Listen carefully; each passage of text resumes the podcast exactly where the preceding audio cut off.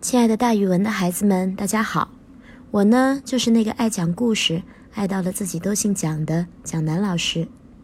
今天我要给大家讲的成语故事叫做“洛阳纸贵”。洛阳纸贵不是说纸张的价格非常贵，而是比喻有些著作有价值、流传广。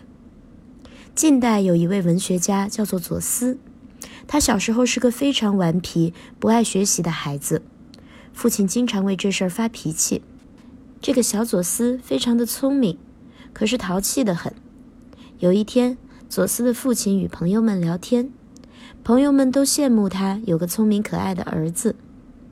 左思的父亲却叹了口气说：“哎，快别提他了，小儿左思的学习还不如我小时候，看来以后长大不会有多大出息了。”说着，脸上流露出非常失望的神色。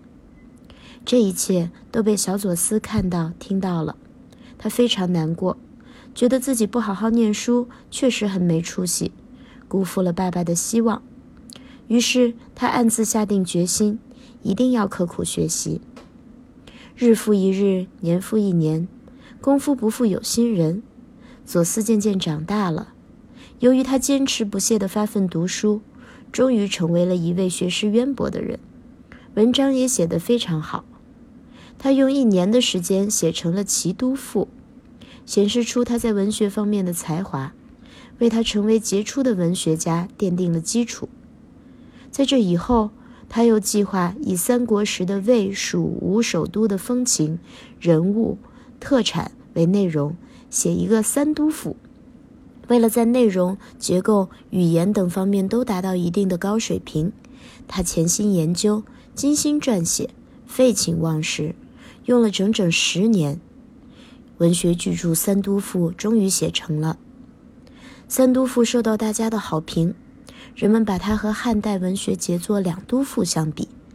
由于当时还没有发明印刷术，喜欢这篇文章的人只能争相超越，因为抄写的人太多了，大家都纷纷去买纸，于是当时京城洛阳的纸张供不应求。一时间，全城的纸价大幅度的上升，所以孩子们，洛阳纸贵确实说的是纸变贵了。可是纸变贵了背后说的却是这篇文章非常的受欢迎。这个故事出自《晋书·文苑·左思传》，成语“洛阳纸贵”称颂杰出的作品风行一时。孩子们，你们有没有哪一篇作文写到了“洛阳纸贵”的水平呢？好了，今天的成语故事就给大家讲到这儿，姜老师跟大家明天见哦。